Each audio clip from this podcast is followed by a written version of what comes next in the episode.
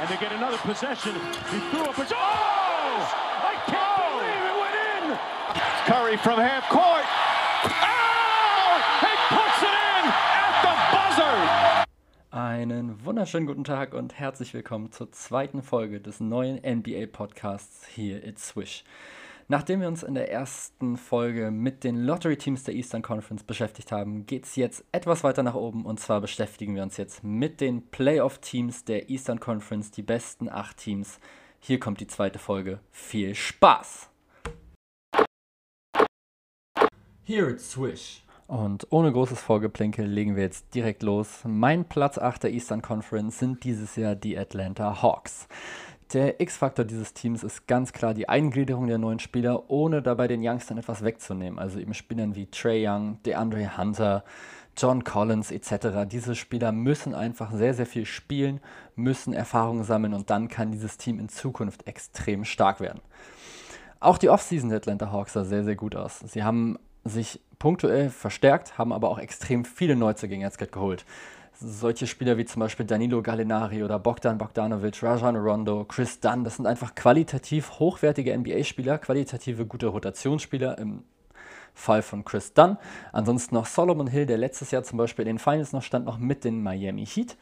Und sie haben auch noch hoch draften können. Und zwar haben sie sich mit dem sechsten Pick für Onyaka Okongwu entschieden. Dabei weggegangen sind Spieler wie Jeff Teague, Jabari Parker, Alex Len, Evan Turner und DeAndre Bembry. Da sind natürlich auch ein paar gute Spieler dabei. Gerade Jeff Teague als Backup Point Guard ist extrem stark. Aber man hat jetzt eben Rajan Rondo jetzt gerade als Ersatzguard geholt. Jabari Parker, ja, hat einfach nie die Erwartungen so richtig erfüllen können, hing immer so ein bisschen einfach hinterher und hat deswegen nur in Ansätzen gezeigt, was er wirklich kann. Mit Alex Len geht natürlich noch im Backup-Center. Wie sehr das dann wirklich schmerzt, wird man sehen. Ich bin der Meinung, nicht wirklich doll da man mit Clint Capella einfach einen sehr, sehr guten Center jetzt gerade schon hat, dann noch mit Bruno Fernando noch einen auf der Bank. Zudem kann auch John Collins nochmal einen auf, auf der 5 nochmal mitspielen. Gallinari könnte dann zum Beispiel dafür auf die 4 rutschen. Deswegen gehe ich davon aus, dass das jetzt nicht wirklich schlimm ist. Auch ein Evan Turner hatte tatsächlich eher einen eher großen Vertrag, war also ein bisschen für das Playmaking jetzt gerade mit verantwortlich. Dadurch, dass man jetzt gerade aber eben Rondo und dann jetzt gerade mit Han braucht, hat, brauchte man ihn nicht mehr großartig und konnte ihn deswegen auch abgeben. Für DeAndre Bembry geht Geld ähnliches. Ansonsten war dieses Team letztes Jahr die schlechteste Defense der Liga. Bei den Punkten pro Spiel, die sie selber erzielt haben, standen sie immer im Mittelfeld. Trotzdem hatten sie die schlechteste Dreierquote der Liga bei den acht meisten Versuchen, was auch daran liegt, dass sie die fünftschnellste Pace hatten. Das heißt also, sehr schlechte Defense, viele Dreier auf der anderen Seite, aber eben nicht viele getroffen. Auch einfach sehr, sehr schnell gespielt, viele schnelle Dreier, also vor allem auch genommen. Dadurch, dass jetzt aber eben jetzt gerade Spieler wie Rajan Rondo und Chris Dunn jetzt gerade mit da sind, hat man sich einfach nochmal zwei richtig gute für die Defense nochmal geholt. Gerade eben auf den Guard-Positionen, wo es eben große Probleme gab. Dadurch, dass Trey Young einfach sehr, sehr klein ist und eben auch sehr, sehr schmächtig, ist er einfach ja, ein Problem einfach für das Team in der Defense. Man versucht ihn natürlich zu verstecken, aber er ist natürlich trotzdem immer der Angriffspunkt für die gegnerische Offense. Deswegen sieht die Starting Five für mich jetzt gerade natürlich trotzdem so aus, dass Trey Young von Anfang an spielt. Dann allerdings spielt auf der 2 Chris Dunn, eben um diese Defense einfach wieder zu verstärken. Denn wenn Chris Dunn eine einzige positive Sache hat, dann ist es ganz klar die Defense. Der Mann ist einfach extrem stark. Er hechtet den Ball immer hinterher, er macht Würfe unglaublich schwer. Auf der 3 wird es dann schon wieder jetzt gerade ein bisschen kritisch. Da habe ich jetzt gerade die Andre Hunter jetzt gerade mitzustehen. Auch der defensiv natürlich nicht wirklich doll. Dementsprechend aber eben auch ganz wichtig, dass dann eben Chris Dunn startet. Auch hier noch eine Alternative wäre es dann mit Bogdanovic oder auch mit Cam Reddish mit anzufangen. Ich bin jetzt aber erstmal von Hunter jetzt gerade erstmal mit ausgegangen, denn er ist natürlich trotzdem ein großer Hoffnungsträger noch bei den Atlanta Hawks.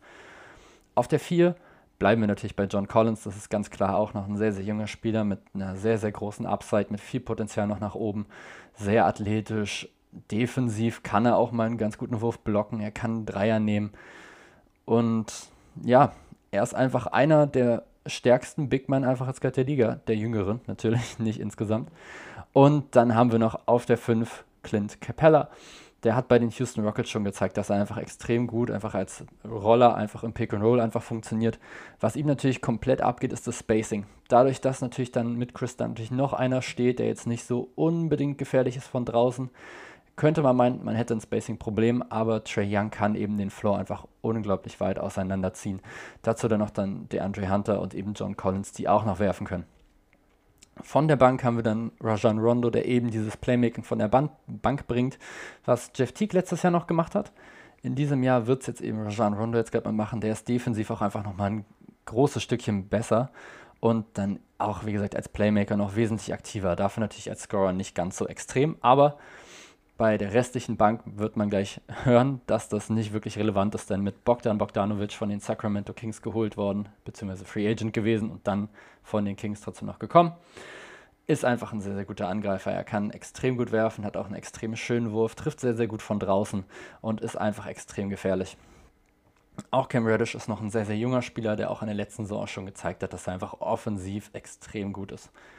Auf der 4 Danilo Gallinari. Ich bin ein absoluter Fan von ihm, muss ich sagen. Also gerade was sein Offensivgame angeht, gefällt er mir einfach wahnsinnig gut. Er kann einfach alles. Also der kann die Bälle verteilen, wenn er, wenn es muss. Er kann draußen stehen, er kann die Dreier treffen, er kann aus dem Dribbling agieren, er kann aus der Mitteldistanz treffen in der Zone. Also mir macht es einfach immer wieder sehr, sehr große Freude, Danilo Gallinari beim Basketballspielen zuzusehen. Zumindest in der Offensive. In der Defense ist es auch immer so ein kleines Fragezeichen. Aber das ist nicht so schlimm, denn neben ihm steht Bruno Fernando auf der 5 der ist einfach sehr, sehr groß, ist einfach eine Präsenz in der Zone und wird deswegen auch einfach immer noch ein paar Blocks noch mit einsammeln, einfach nur weil er eben da steht, wo er eben stehen muss, nämlich in der Zone. Wir gehen weiter zum nächsten Team und das ist für mich auf Platz 7 oder sind für mich die Indiana Pacers. Das ist einfach ein Team, was durchgängig einfach immer unterschätzt wird, leider auch von mir. Also wahrscheinlich tippe ich sie jetzt gleich auf Platz 7 und am Ende werden sie dann doch wieder Vierter oder Fünfter. Dieses Jahr sehe ich sie im Osten allerdings noch weiter hinten, einfach dadurch, dass der Osten sich so, so stark noch verstärkt hat, gerade in der Spitze. Ansonsten sehe ich als X-Faktor die Entwicklung von Brockton, Oladipo und Turner. Was meine ich damit, ist ganz klar. Gerade Miles Turner zum Beispiel ist immer so ein Big Man, wo man so denkt, oh jetzt, jetzt bricht er aus und jetzt macht er nochmal den nächsten Step. Bislang ist das immer nur in Teilen passiert. Also er zeigt immer wieder, dass er es kann. Auch teilweise auch länger, also über längere Distanzen, über mehrere Spiele, aber dann irgendwann fällt er halt wieder so ein bisschen mit ab. Und das ist natürlich einfach dann extrem schwer auszurechnen für das eigene Team, welchen Miles Turner bekommt man einfach dann an diesem Tag.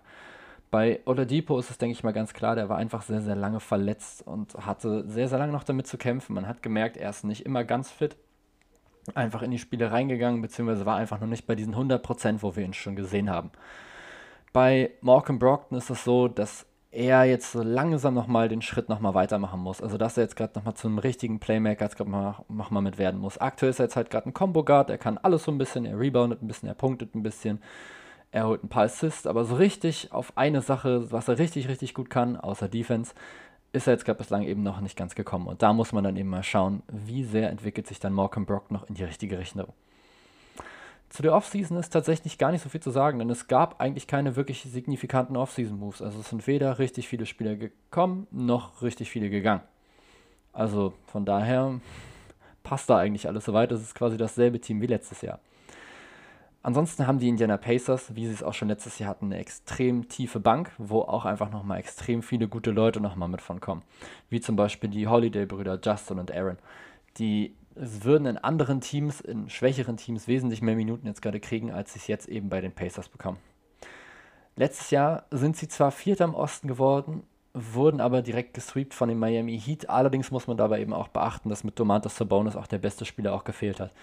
Trotzdem ist fraglich, ob sie die Serie dann gewonnen hätten. Ich denke mal, sie hätten wahrscheinlich ein oder zwei Spiele noch für sich noch entscheiden können, aber die Serie insgesamt war dann schon zu eindeutig, als dass ich sagen würde, dass sie die Heat wirklich hätten schlagen können. Ebenfalls im letzten Jahr hatten die Pacers die drittbeste Field Goal Quote der gesamten Liga, haben also extrem effizient einfach geworfen, einfach aus dem Feld. Und das, obwohl sie nur in Anführungsstrichen eine durchschnittliche Dreierquote hatte, hatten auf dem Platz 14. Auch die Defense war dabei extrem stark, denn sie waren das Team mit den drittwenigsten Gegenpunkten pro Spiel. Das heißt, der Gegner hat einfach nicht so gut gegen sie scoren können, was natürlich auch daran liegt, dass sie einfach eine sehr, sehr große Aufstellung haben. Wenn man sich das mal so anguckt, einfach vorne schon mit Sabonis und Turner mit zwei quasi normalen Big Men, mit zwei großen Big Men. Es gibt ja äh, super viele Teams, die jetzt einfach gerade mit nur einem Big Man spielen oder teilweise sogar wie die Houston Rockets letztes Jahr einfach komplett ohne. Und da sehen natürlich dann die Pacers natürlich dann gerade in der Zone sehr, sehr groß damit aus. In der Starting Five stehen Zusammen im Backcourt Brockton und Oladipo. Beide werden sich das Playmaking auch wieder so ein bisschen teilen. Oladipo wird ein paar Bälle nach vorne bringen, Malcolm Brockton wird ein paar Bälle nach vorne bringen. Und das ist einfach schon ein sehr, sehr gutes Backcourt, das muss man einfach mal so sagen. Es ist einfach defensiv ein sehr, sehr gutes Backcourt vor allem. Beide können werfen, beide können passen, beide können sehr gut rebounden. Trotzdem muss man sagen, für noch weiter oben im Osten reicht es einfach trotzdem nicht.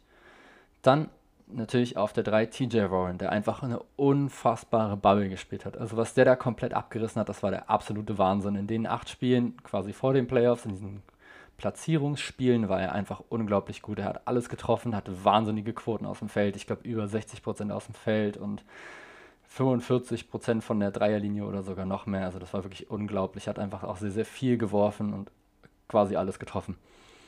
Dann auf der 4 Domantas Sabonis nach seiner Verletzung eben jetzt gerade auch wieder zurück. Auch bei ihm muss man natürlich jetzt gerade gucken, wie gut kommt er rein. An sich natürlich aber einfach ein grundsolider Center. Der holt ja einfach die Punkte in der Zone und vor allem aus der Mitteldistanz trifft auch ab und zu mal ein Dreier, ist jetzt aber nicht so unbedingt seine Kernkompetenz. Miles Turner kann das zum Beispiel eigentlich ein bisschen besser, also dieses Werfen, dieses Floor-Stretchen.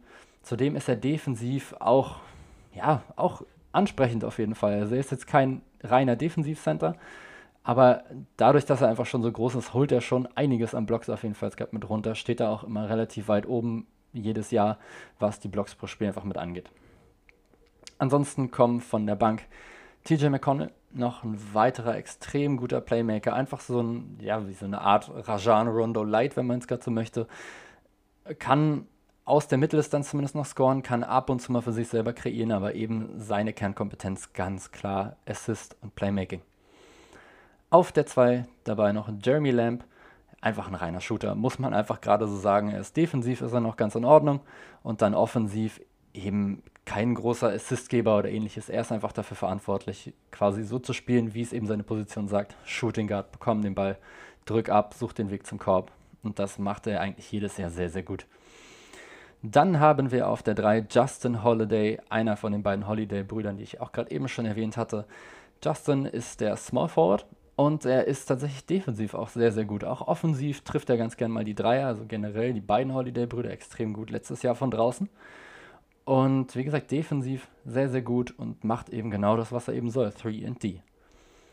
Auf der 4 ist dann der Flamethrower himself, Doug McDermott, zu finden. Auch er, muss man sagen, oder was heißt auch er, er ist wirklich ein komplett reiner Werfer. Also da kriegst du auch an der Defense nicht mehr so viel raus, du kriegst quasi kein Playmaking. Er ist dafür da, er läuft halt ein paar Handoffs, kommt ab und zu mal um den Screen, abseits des Balles rum und dann jagt er das Ding einfach hoch und er trifft diese Würfe einfach ziemlich, ziemlich gut.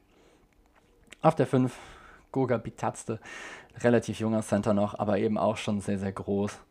Und auch er zeigt jetzt gerade schon sehr, sehr gute Ansätze.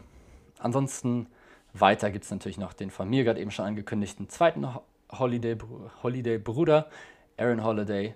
Spielt auch eher im Backcourt und nicht so wie Justin zum Beispiel auf Small Forward.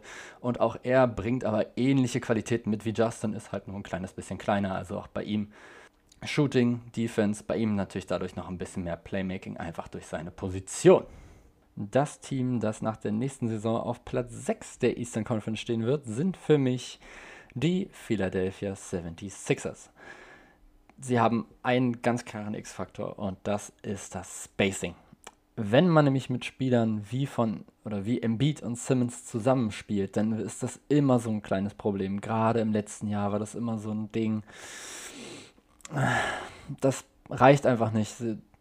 Ich sag's gleich nochmal genau, wie die Statistiken aussehen, aber toll war es auf jeden Fall nicht. Dafür aber dann in der Offseason sehr, sehr gut gearbeitet. Es wurden nämlich Danny Green und Seth Curry geholt, die eben dieses Spacing einfach mit reinbringen. Danny Green seit Jahren eigentlich ein Lockdown-Shooter von außen, also trifft eigentlich sehr, sehr viel, fast jedes Jahr eigentlich über 40 Prozent. Im letzten Jahr hatte er sehr, sehr große Probleme, gerade auch in den Playoffs hat er nicht viel getroffen, aber eigentlich ist er ein sehr, sehr solider Schütze. Der andere, Seth Curry, immer noch der Spieler mit der besten Dreier-Percentage aller Zeiten muss man sich ja mal so auf der Zunge zergehen lassen, ist aber aktuell Fakt. Zudem haben sie noch Dwight Howard noch geholt. Der ist jetzt nicht so unbedingt für sein Spacing jetzt gerade bekannt. Hat schon ein paar Dreier in seiner NBA-Karriere getroffen. Seine Quote dabei ist allerdings grausam. Und glücklicherweise muss man sagen, nimmt er sie auch nicht.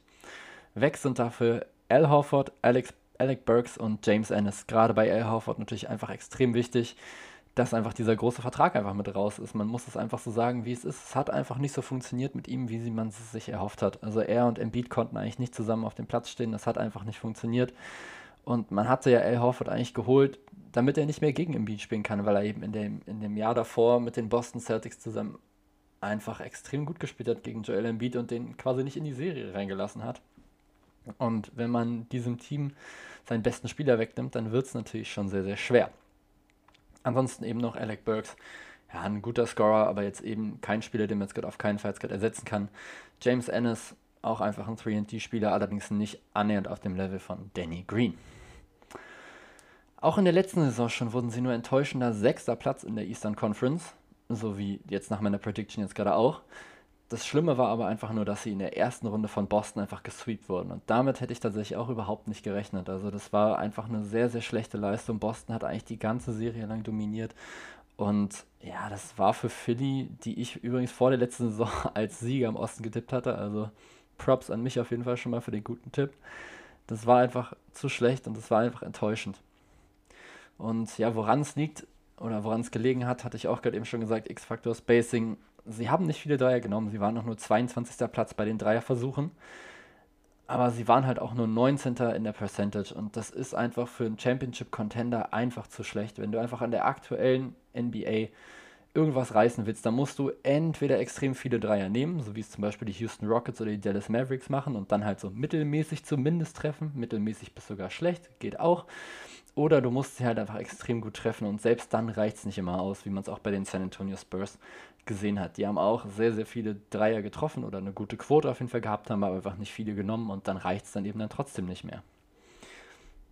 In dieser Saison muss man einfach jetzt gerade mal mit sagen, bessere Shooter sind auf jeden Fall gerade mit da und auch die Bank ist einfach noch ein bisschen besser jetzt gerade nochmal mit geworden. Gerade jetzt gerade durch diesen, äh, durch die Verpflichtung von Dwight Howard, Seth Curry, Danny Green, das sind einfach nochmal Spieler, die einfach für die Rotation nochmal wichtig sind. Das sind jetzt keine mega Superstars, die da jetzt gerade mit dazukommen, aber die brauchen sie auch nicht, denn letztendlich haben sie ja auch schon Simmons und Embiid und dann noch Harris, der auch noch einen riesen Vertrag noch mit hat. Auch wenn dieser Vertrag für mich klar zu hoch ist und Harris es einfach mal nicht wert ist. Aktuell muss man trotzdem sagen, dass er ja trotzdem noch ein guter NBA-Spieler jetzt gerade nochmal mit ist und dann mit dieser Starting Five kann man einiges jetzt gerade schon mit reichen, erreichen. Trotzdem muss man sagen, der Fit von Embiid und Simmons ist mehr als fraglich. Also bei den Dreiern hat Embiid 3,1 Versuche genommen, pro Spiel. Letztes Jahr hat davon 33% getroffen. Das ist in Ordnung, das ist okay. Aber wenn man eben dann daneben noch einen Spieler noch hat wie Ben Simmons, der eben quasi keinen Dreier nimmt, also in der gesamten letzten Saison genau fünf, davon hat er zwei getroffen. Also man könnte so sagen, oh geil, 40% Shooter Ben Simmons. Ja, okay. Kann man so sagen, aber bei fünf genommenen Dreiern in 72 Regular Season Spielen muss man sagen, das ist einfach viel zu wenig und man muss einfach nur hoffen, dass er zumindest anfängt, sie, sie zu nehmen er muss sie gar nicht so gut treffen. Es reicht, wenn er eine 28-prozentige Dreierquote hat oder meinetwegen eine 30er. Optimal wäre natürlich auch sowas wie eine 33er oder noch höher. Aber wir fangen jetzt gerade erstmal an damit, dass er sie überhaupt erstmal nimmt. Dann muss sich zumindest die Defense zumindest ein bisschen auf ihn nochmal mit konzentrieren. Bei Russell Westbrook passiert es jetzt auch immer noch. Der wirft auch nur seine, ich glaube, 28% von draußen, wenn überhaupt. Und trotzdem, so ab und zu geht halt trotzdem nochmal einer nochmal mit rein und das gegnerische Team respektiert dich dann zumindest in dem restlichen Spiel dann passiert eben nicht mehr sowas, wie das LeBron James dann gegen Ben Simmons gemacht hat, der sich einfach in die eigene Zone einfach stellt, so ganz, ganz provokant und einfach nur wartet, dass Ben Simmons irgendwas macht. Und Ben Simmons hat dann einfach mega viel Platz, aber er wirft halt den Dreier nicht und da er auch aus der Mitteldistanz aktuell einfach noch keine Gefahr ist, ist das, tut es einfach weh. Es tut diesem Team einfach unglaublich weh, gerade wenn du dann auch Embiid da nochmal mit hast, dann hilft dir das einfach überhaupt nicht, wenn dann noch ein Spieler noch mit da ist, der quasi Non-Shooter ist und der den Floor einfach überhaupt nicht spacen kann, der einfach das Spielfeld nicht auseinanderzieht. Es wird alles super eng und die Verteidiger haben es leichter. Jetzt sieht die Starting Five trotzdem, wie gesagt, schon wesentlich besser aus, gerade als letztes Jahr, für mich zumindest. Denn aktuell startet man es gerade mit Ben Simmons auf der 1, Seth Curry auf der 2, auch nochmal äh, vor allem Playmaking und Shooting. Vor allem dieses Shooting eben gerade für die Sixers ist sehr wichtig, auch das Playmaking könnte nochmal relevant werden, damit dann zumindest nicht Simmons jedes Mal dann den Ball haben muss, sondern vielleicht auch mal abseits des Balles vielleicht mal was machen kann, im Dunker-Spot mal ein bisschen aktiv werden kann. Das ging im letzten Jahr zum Beispiel einfach noch nicht, als man noch mit Matisse Thibault noch gespielt hat. Auf der 3 dann eben Danny Green, ganz klassischer 3D-Player, einer der besten der Liga schon seit Jahren da drin. Wie gesagt, letzte Saison ein bisschen tief gehabt von seiner Dreierquote her, aber trotzdem bin ich mir relativ sicher, dass er den Sixers weiterhelfen wird. Dann auf der 4 Tobias Harris, einfach ein sehr, sehr vielseitiger Scorer. Auf jeden Fall ein überdurchschnittlicher NBA-Spieler. Auch Defense passt immer wieder bei ihm. Ab und zu hat er nochmal so ein paar kleinere Aussetzer, hat man so das Gefühl. Aber offensiv ist er einfach so gut trotzdem mal für das Team, bringt einfach nochmal viel Variabil Variabilität nochmal mit rein, auch nochmal aus der Mitteldistanz nochmal aktiv. Und das hilft dann einfach schon extrem. Und dann natürlich noch Joel Embiid, der eigentliche Topstar dieses Teams, von dem man trotzdem gerade immer noch mal so wartet, wann, wann endlich so diese Saison kommt, wo er wirklich komplett ausbricht, wo er einfach mal anfängt, die Liga komplett zu dominieren, wo er gegnerische Big Men wirklich komplett einfach mal in die Zone schubst und einfach über sie rüber scored. Bislang ist das größtenteils noch ausgeblieben. Von der Bank kommen dann noch Spieler wie Shake Milton, hat sich in der letzten Saison immer wieder gerade empfohlen, auch gerade für diese Rolle, hat teilweise extrem gutes Scoring auf einmal von der Bank geliefert, wo ich auf jeden Fall sehr, sehr überrascht war, dass er das so in diese, dass er das so im Repertoire hat und das auch mit dieser Konstanz auch machen kann. Auf der 2 Furkan Korkmaz auch natürlich vor allem einfach ein Shooter, einfach ein Spieler, der einfach draußen steht und die Dreier einfach rein nagelt. Auf der 3 Matisse Thibault quasi Danny Green, ein sehr, sehr jung und athletischer auf jeden Fall als Green. Also auch eher mit extrem vielen Steals, auch vor allem mit extrem guter Perimeter-Defense und dann auch richtig schönen Dreiern. Und eben dann auch diese Athletik kann auch ab und zu mal einen Dank mal mit abschließen, reißt die Fans auch nochmal ganz gut nochmal mit. Auf der 4 Mike Scott, einfach ein solider Backup, einfach für die 4. Auch er ein sehr, sehr guter Werfer. Gibt auch Spiele, wo er auf einmal richtig, richtig heiß läuft und einfach mal so drei oder vier Dreier relativ schnell hintereinander trifft, so in einem Viertel oder sowas. Und dann hilft das natürlich schon extrem, gerade bei dieser Bank. Und dann auf der 5 Dwight Howard, aktuell noch Champion noch mit den Lakers. Dieses Jahr wird es wohl nichts mehr mit der Championship, kann ich mir zumindest nicht vorstellen, dass die Sixers wirklich so weit kommen. Und ja, auch bei ihm ist natürlich klar, Defense, Blocks und Rebounds. Das ist eben das, was Dwight Howard auszeichnet. Setzt vorne harte Screens, dankt auch ganz gerne mal aus dem Pick and Roll und man kann ihn vor allem auch mal über Ringniveau anspielen. Deswegen also für mich die Philadelphia 76ers auf dem sechsten Platz der Eastern Conference. Gehen wir direkt weiter zu Platz 5 und das sind für mich dieses Jahr die Toronto Raptors. Ja, mein Lieblingsteam auf Platz 5. Der X-Faktor in diesem Team ist für mich ganz klar Pascal Siakam als Franchise-Player. Er muss jetzt dieses Jahr zeigen, ob er es kann oder dass er es kann oder eben ob das es nicht kann. Man wird es sehen müssen. Also mit Kawhi Leonard als quasi zweite Option war er überragend, hat extrem gut funktioniert. Letztes Jahr auch in der Regular Season extrem stark, aber gerade dann in den Playoffs, speziell in der Serie gegen die Boston Celtics, war er einfach so schwach, hat sehr, sehr viele schlechte Würfe genommen quasi auch gar nichts getroffen. Also ich habe einen Kumpel, der ist Celtics-Fan, der meinte, immer wenn Pascal Siakam am Ball, war, am Ball war, hat er sich schon innerlich jetzt gleich schon gefreut, dass er gleich wirft. Genau das Gegenteil hat er übrigens über Fred Van Fleet gesagt. Er meinte, immer wenn der am Ball ist, dann hat er Angst und das kann ich auch absolut nachvollziehen. Deswegen bin ich auch sehr, sehr froh, dass die Raptors ihn verlängert haben die sonstige Offseason der Toronto Raptors sieht so aus, dass sie eigentlich nur auf der Big Man-Position viel gemacht haben. Und zwar sind Ibaka und Gasol weggegangen. Man hat dafür Aaron Baines und Alex Len geholt. Bei Gasol muss ich sagen, hat es mich jetzt nicht mehr so richtig gestört. Also ich fand es jetzt nicht wirklich schlimm. Man hat einfach gemerkt, der Mann wird einfach alt. Er wird auch in der Defense, was so lange einfach seine Qualität war, ist ja auch früherer Defensive Player of the Year. Da wurde es einfach wesentlich weniger er war schlichtweg einfach zu langsam und sobald es eben einen Switch gab, war er einfach aufgeschmissen. Und das hat man dann, wie gesagt, gerade auch in der Serie, auch gegen Boston, dann klar gemerkt. Serge Ibaka tut mir persönlich sehr weh. Er hat mir in den letzten Saisons gerade extrem gut gefallen. Gerade dieses Pick and Roll, Pick and Pop mit Kyle Lowry war immer extrem gut anzusehen. Hat defensiv auch einfach immer wieder gezeigt, warum man ihn Serge Ibaka nennt. Also hat wirklich echt gerne einfach mal einen Gegner mal umgeräumt hat in den letzten Jahren seinen Dreier und seine Mitteldistanzwürfe einfach immer weiter verbessert und ja, deswegen aus Raptors Sicht einfach super, super ärgerlich, dass er jetzt eben weg ist. Und ja, man hat jetzt eben nochmal mit Aaron Baines und Alex Lennon gerade nochmal einen ganz guten Ersatz gerade nochmal geholt. Aaron Baines von der Spielart her wahrscheinlich eher in Richtung Ibaka. So halb zumindest. Also hat jetzt auch in den letzten Jahren jetzt gerade angefangen, Dreier zu werfen. Das muss man jetzt gerade mal zugute halten. Das sah jetzt gerade an sich schon mal nicht so schlecht aus. Man muss eigentlich auch sagen, dass er in den letzten Jahren auch relativ viele Dunks über sich kassiert hat. Also gerade dieser eine Dank von Ja Morant ist mir im Kopf hängen geblieben. Da muss man schauen, wie sich das dann noch entwickelt, ob das jetzt zu so einem Dauerding jetzt gerade wird von Aaron Baines. Ich hoffe ja, ich hoffe nicht. Aber das wird man, wie gesagt, eben sehen müssen. Ansonsten Alex Lane, ja, was soll man jetzt großartig sagen? Er ist halt in der Zone, ist er aktiv, er ist defensiv in Ordnung, stellt alles ganz gut zu und holt seine Rebounds. Also quasi das, was er eigentlich machen soll, das macht er. Nicht überragend, aber er macht es eben durchschnittlich gut und das sollte tatsächlich für die Raptors Bank reichen.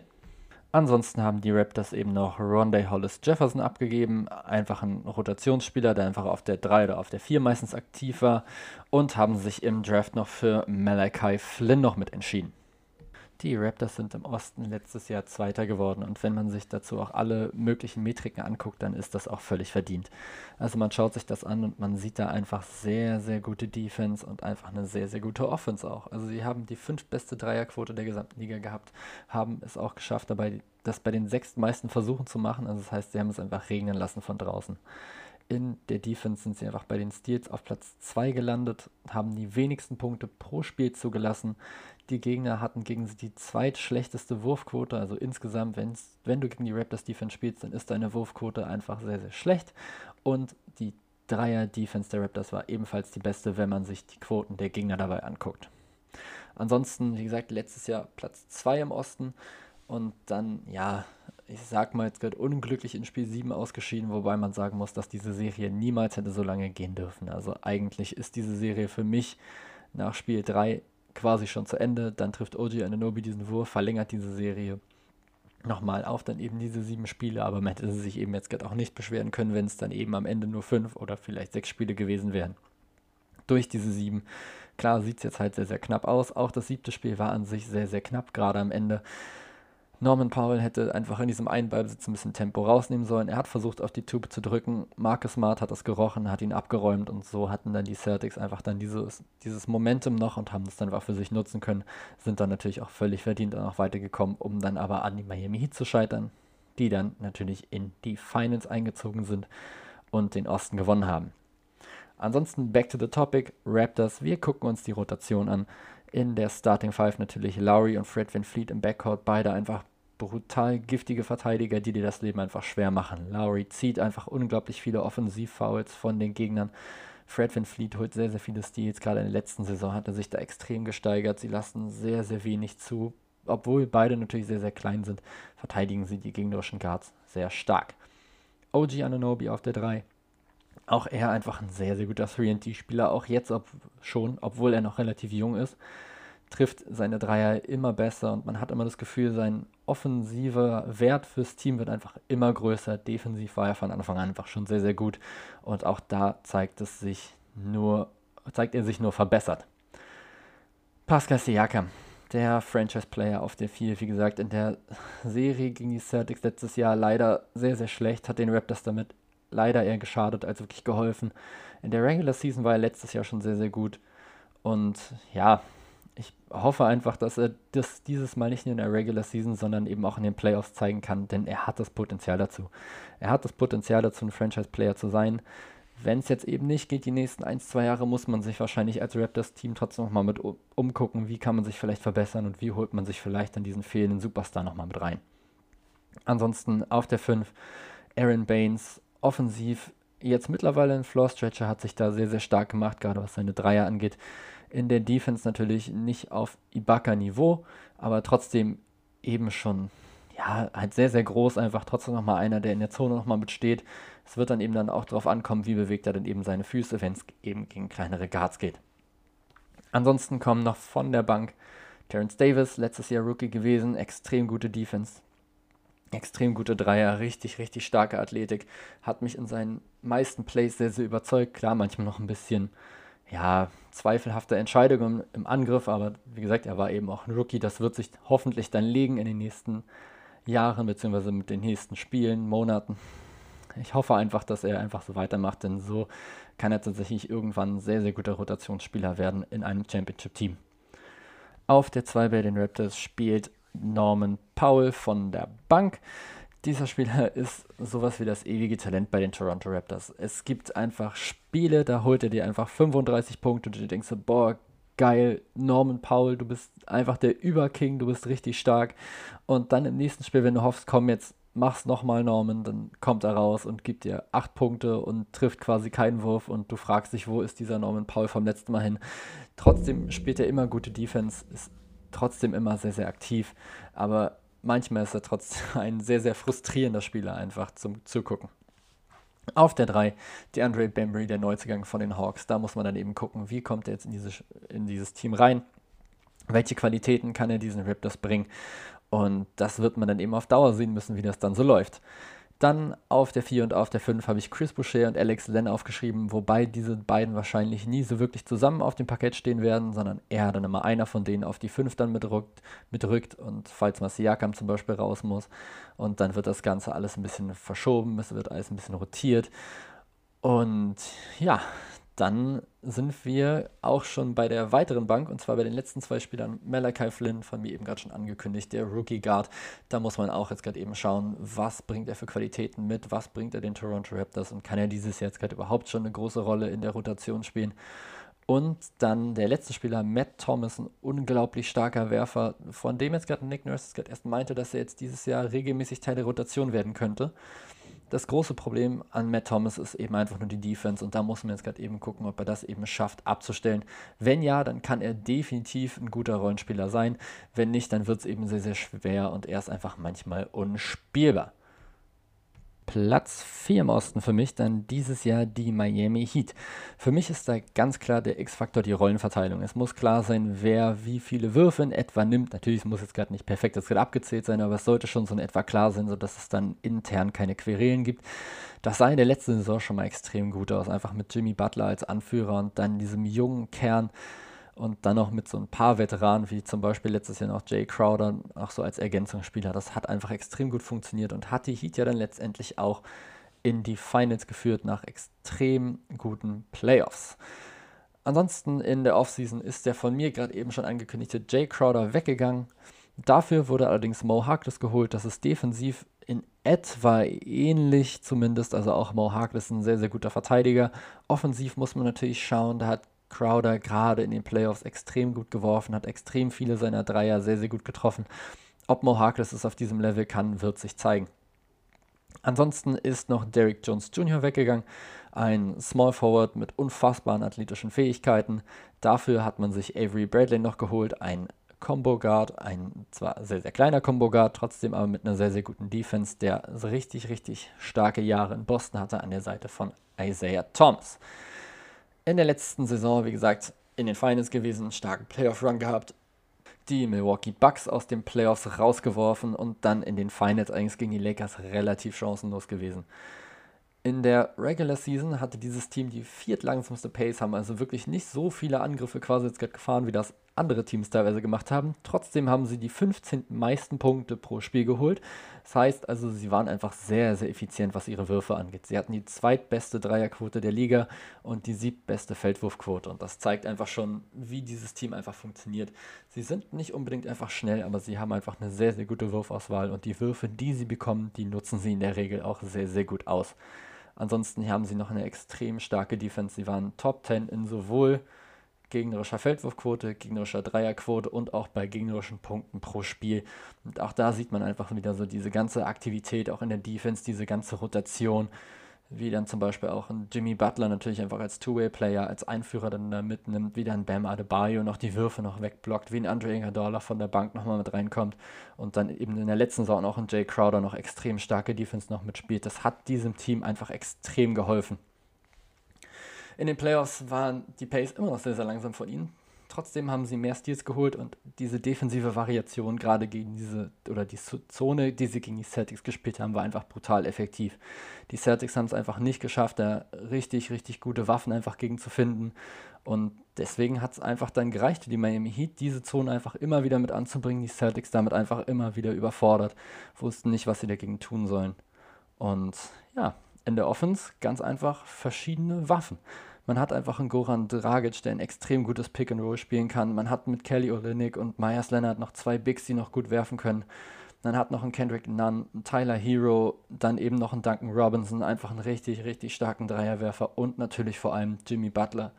Gerade wenn es in die Crunch-Time geht, hat er jetzt gerade gezeigt, du kannst den Ball an Jimmy Butler geben und er holt dir einfach diese Buckets. Das hat man teilweise einfach gegen die Celtics einfach gesehen. Da gab es einfach dann mal eine Isolation und dann holt er dir einfach diese Punkte. Und dann im selben Spielzug ist er auf der anderen Seite einfach als richtig starker Verteidiger wieder unterwegs und macht Würfe schwer, blockt Würfe und das ist einfach unglaublich wichtig für dieses Team.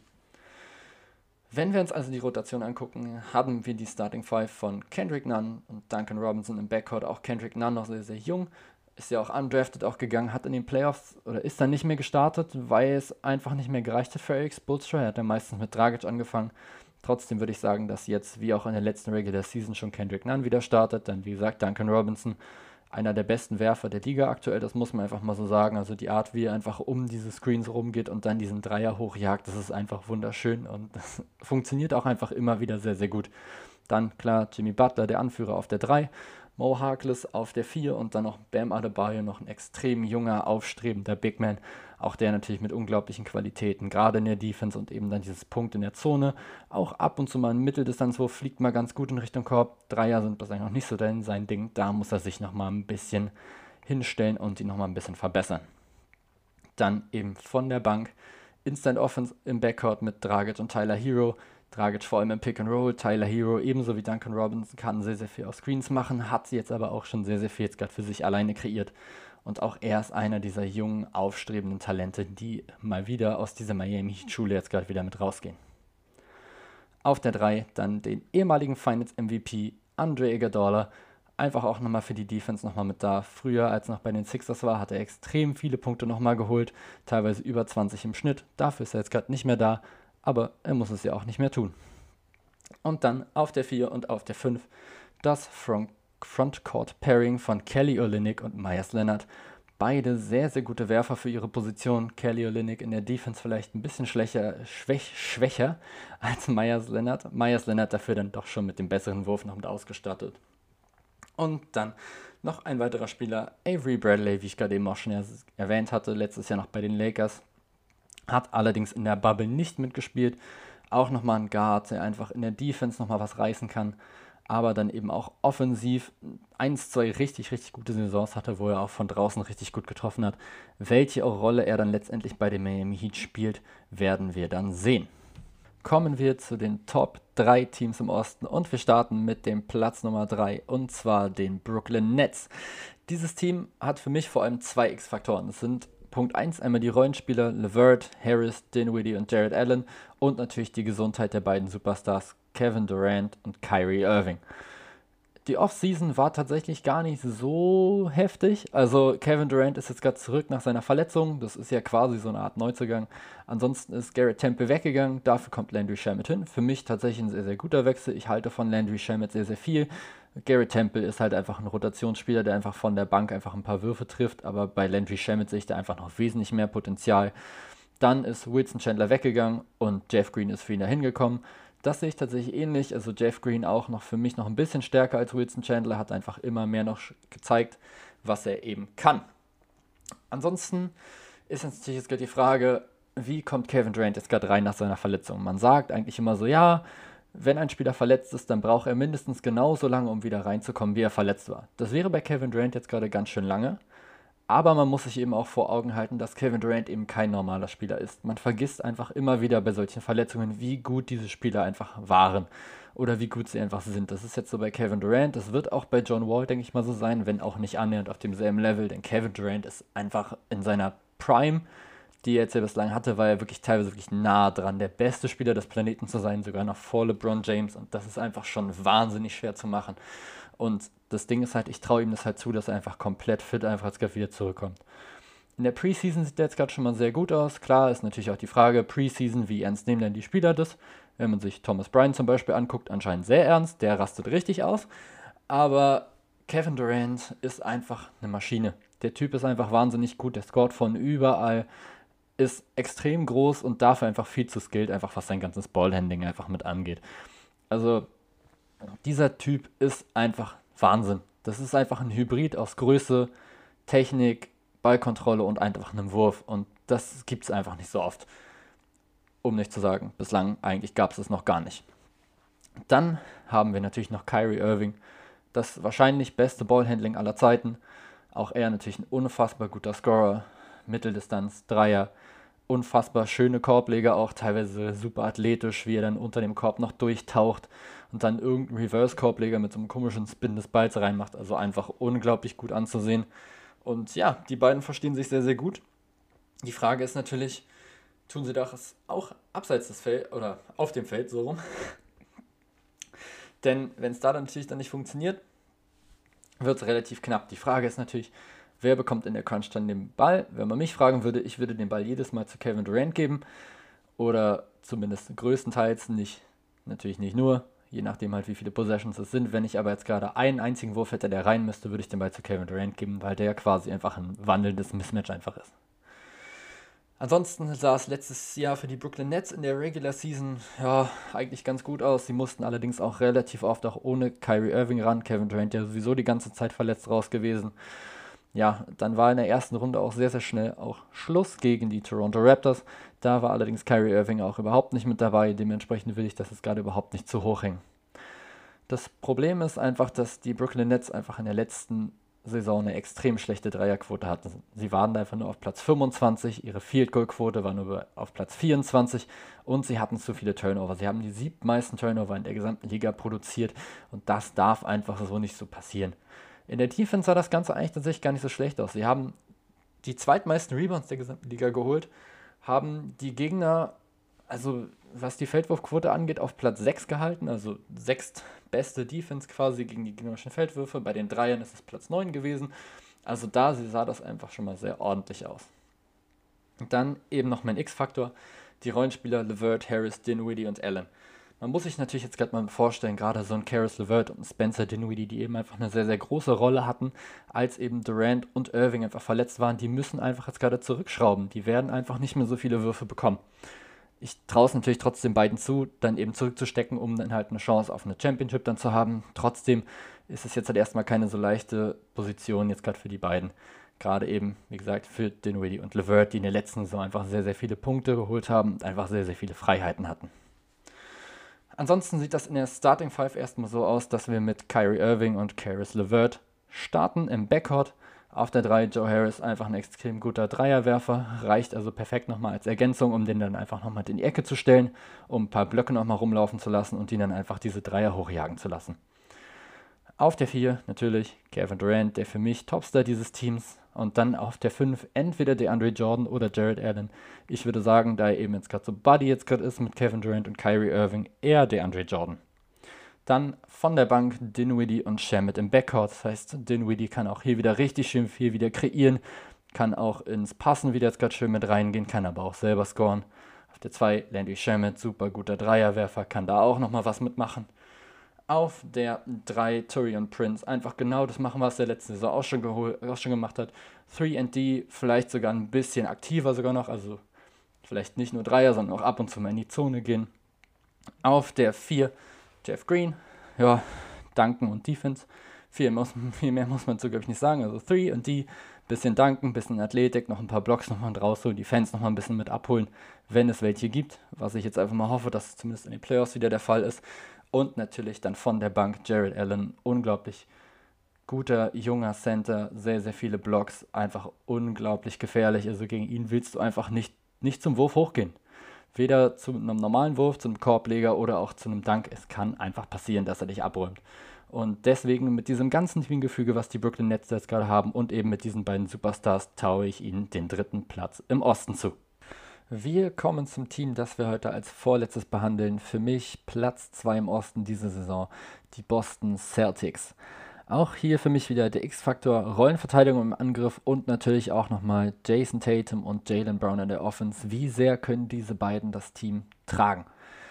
Ansonsten in der Offseason wurde J äh, Gordon Hayward verloren. ja, das ist jetzt natürlich erstmal ein bisschen blöd oder es klingt jetzt gerade nicht so doll. Letztendlich muss man aber sagen, er war oft verletzt wenn er gespielt hat, dann hat er zwar gute Leistungen gezeigt, aber er war eben einfach oft nicht da. Und letztendlich für den Vertrag, den er jetzt gerade auch abgelehnt hat mit dieser Spieleroption, können die Celtics wirklich froh sein, dass er eigentlich weg ist. Also mit diesen 30 Millionen jetzt gerade pro Jahr, die er jetzt gerade auch nochmal verdient hätte in diesem einen Jahr, wo er jetzt halt diese Play-Options gerade hätte haben können. Das hätte den Celtics auf Dauer einfach noch weiter noch wehgetan. Ich denke sowieso nicht, dass sie ihn danach noch hätten verlängern können, je nachdem, welche Gehaltsvorstellung er danach gehabt hätte. So ist er jetzt gerade weg und dieses Problem ist jetzt quasi raus. Ansonsten hat man sich jetzt Tristan Thompson jetzt gerade geholt und Ennis Kenter dafür abgegeben. Das ist an sich ein optimaler Trade. Also man gibt eigentlich einen Center ab, den man teilweise in den Playoffs nicht spielen lassen konnte durch seine mangelnde Defense. Und man holt sich Tristan Thompson, also einfach einen Spieler, der genau dafür bekannt ist. Für Defense, für Rebounds und einfach die Grundsachen, die eben ein Center können sollte. Ansonsten ist Brad Wanamaker noch weggegangen. Das ist natürlich sehr schade, vor allem für die Freiwurfquote der Celtics, denn dieser Mann hat 94% von der Linie letzte Saison getroffen. Dafür hat man sich allerdings jetzt auch noch Jeff Teague noch geholt, und auch da vergisst, vergessen viele, glaube ich, dass er sehr, sehr lange einfach Starter war. Also sowohl in Atlanta als auch in Indiana und dann jetzt auch in Minnesota. Er war fast überall, wo er war Starter. Klar, jetzt gerade in den letzten Jahren ist jetzt gerade ein bisschen das zweite Glied jetzt gerade mit zurückgerutscht. Aber trotzdem als Backup ist das einfach ein extrem guter Mann. In der letzten Saison sind die Celtics natürlich bis ins Conference Final gekommen, sahen dann da tatsächlich aber sehr, sehr schlecht aus, gerade gegen die Zonenverteidigung der Miami Heat. Da haben sie teilweise einfach keine Lösung gefunden und dann ja, hingen sie da einfach so ein bisschen mit fest, hatte man so sonst so das Gefühl. Ansonsten gegen die Raptors in der sieben-Spiele-Serie, die einfach nicht hätte so lange sein sollen. Das hätten sie auch in vier oder in fünf Spielen eben schon klar machen können, wenn da eben alles glatt gelaufen wäre. So werden sie sich trotzdem gar nicht drüber beklagen. Sie haben gewonnen, sie sind ins Conference Final gekommen. Alles gut. Ansonsten in der letzten Saison, in der Regular Season, waren sie sehr, sehr aktiv in der Defense. Also sie sind Sechster in Steals gewesen, Fünfter in Blocks. Da spielt natürlich auch Daniel Tice nochmal eine große Rolle. Aber eben dann auch Jason Tatum und Jalen Brown, die auch einige Blocks auch holen, trotz ihrer, ja, jetzt nicht so unbedingt krassen Blockposition, sage ich mal. Also Jalen Brown ja auf der 3. Trotzdem haut er da gerne mal einen raus. Und ansonsten noch, wenn man sich die gegnerische Feldwurfquote anguckt, da sind die Celtics eben auch dann auf Platz 4. Also auch hier wieder extrem gute Defense.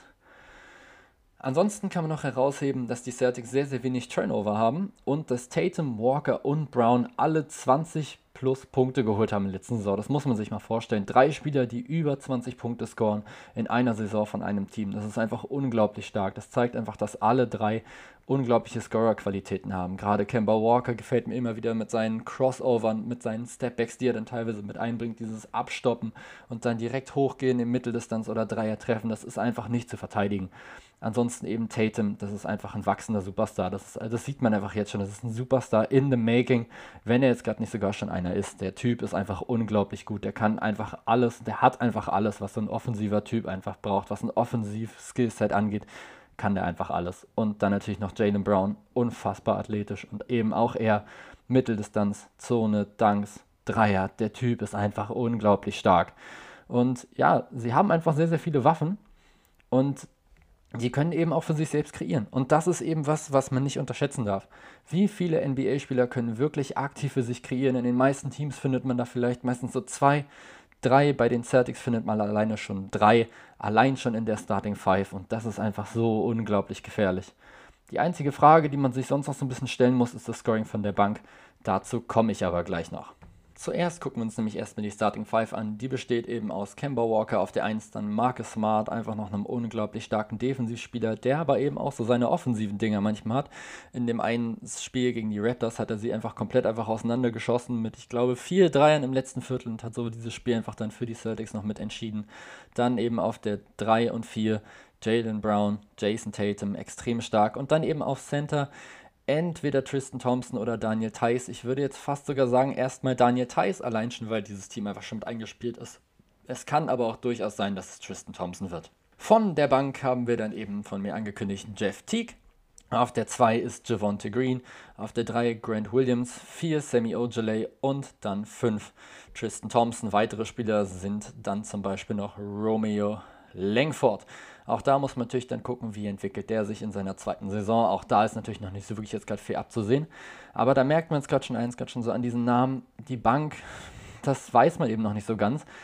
Wie gut ist das wirklich? Also Jeff Teague kann sicher noch mal ein bisschen noch mal für Scoring noch mal sorgen, aber ansonsten Javonte Green, Grant Williams, Sammy Ojeley, das sind alles jetzt gerade nicht so die Spieler, die man da jetzt gerade erwartet.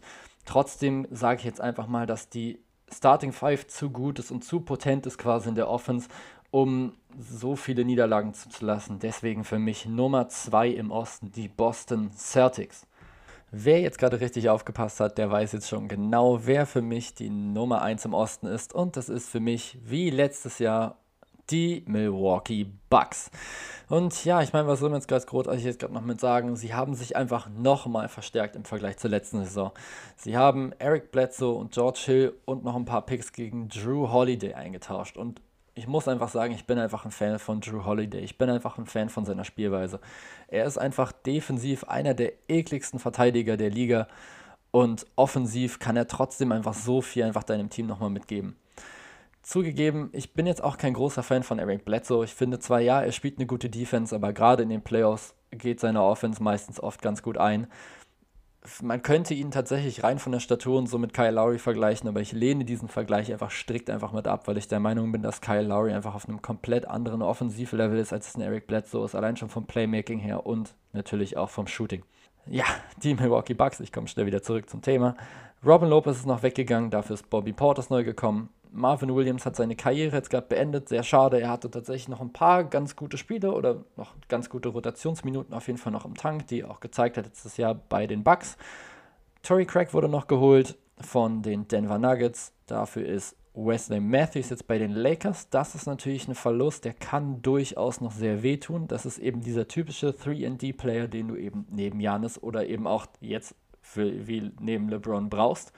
Ansonsten wurden noch DJ Augustine und Bryn Forbes noch geholt, also noch mehr Tiefe auf der Guard-Position. Der X-Faktor für mich ist das Offensivsystem ohne Janis. Also was passiert, wenn Janis mal auf der Bank ist und vor allem auch die Wurfkreation. Hatte ich auch gerade eben schon mal bei den Celtics erwähnt. Wer kann sich seinen eigenen Wurf kreieren? Ich traue es Chris Middleton noch zu, ab und zu nochmal so ein Dante DiVincenzo. Jetzt wird es auch noch ein Drew Holiday noch machen müssen.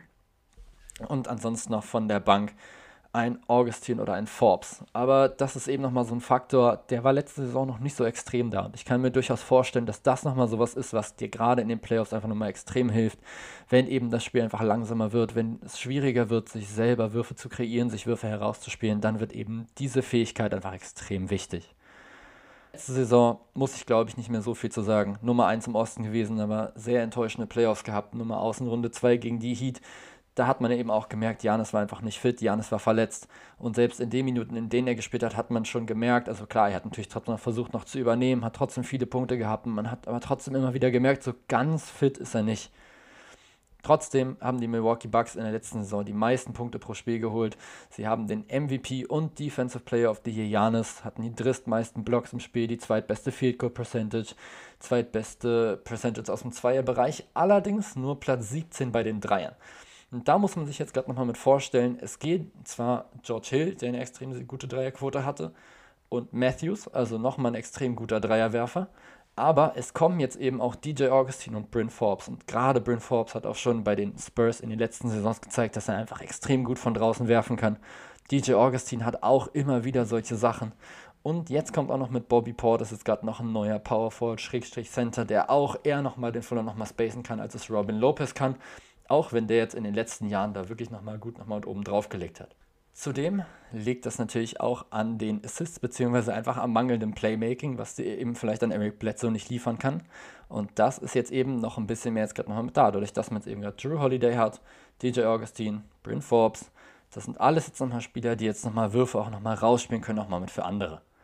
Ansonsten haben auch noch die Bucks in der letzten Saison die meisten Rebounds geholt.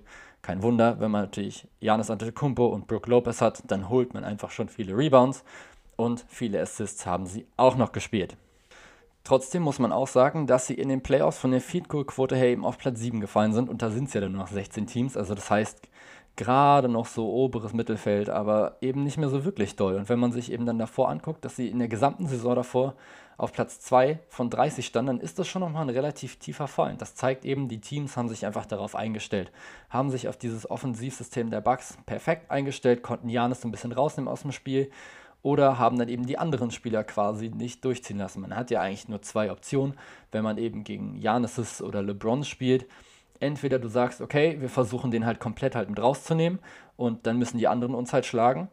Oder du machst es halt andersrum und sagst, okay, er kann halt nicht alleine einfach 100 Punkte holen. dann nehmen wir einfach die anderen komplett raus und dann gucken wir mal, was da so, schön, was da so Schönes passiert. Und das hat eben sehr, sehr gut funktioniert. Klar hat Janis dann eben viele Punkte aufgelegt, aber von den anderen kam eben meistens nicht mehr so wirklich viel.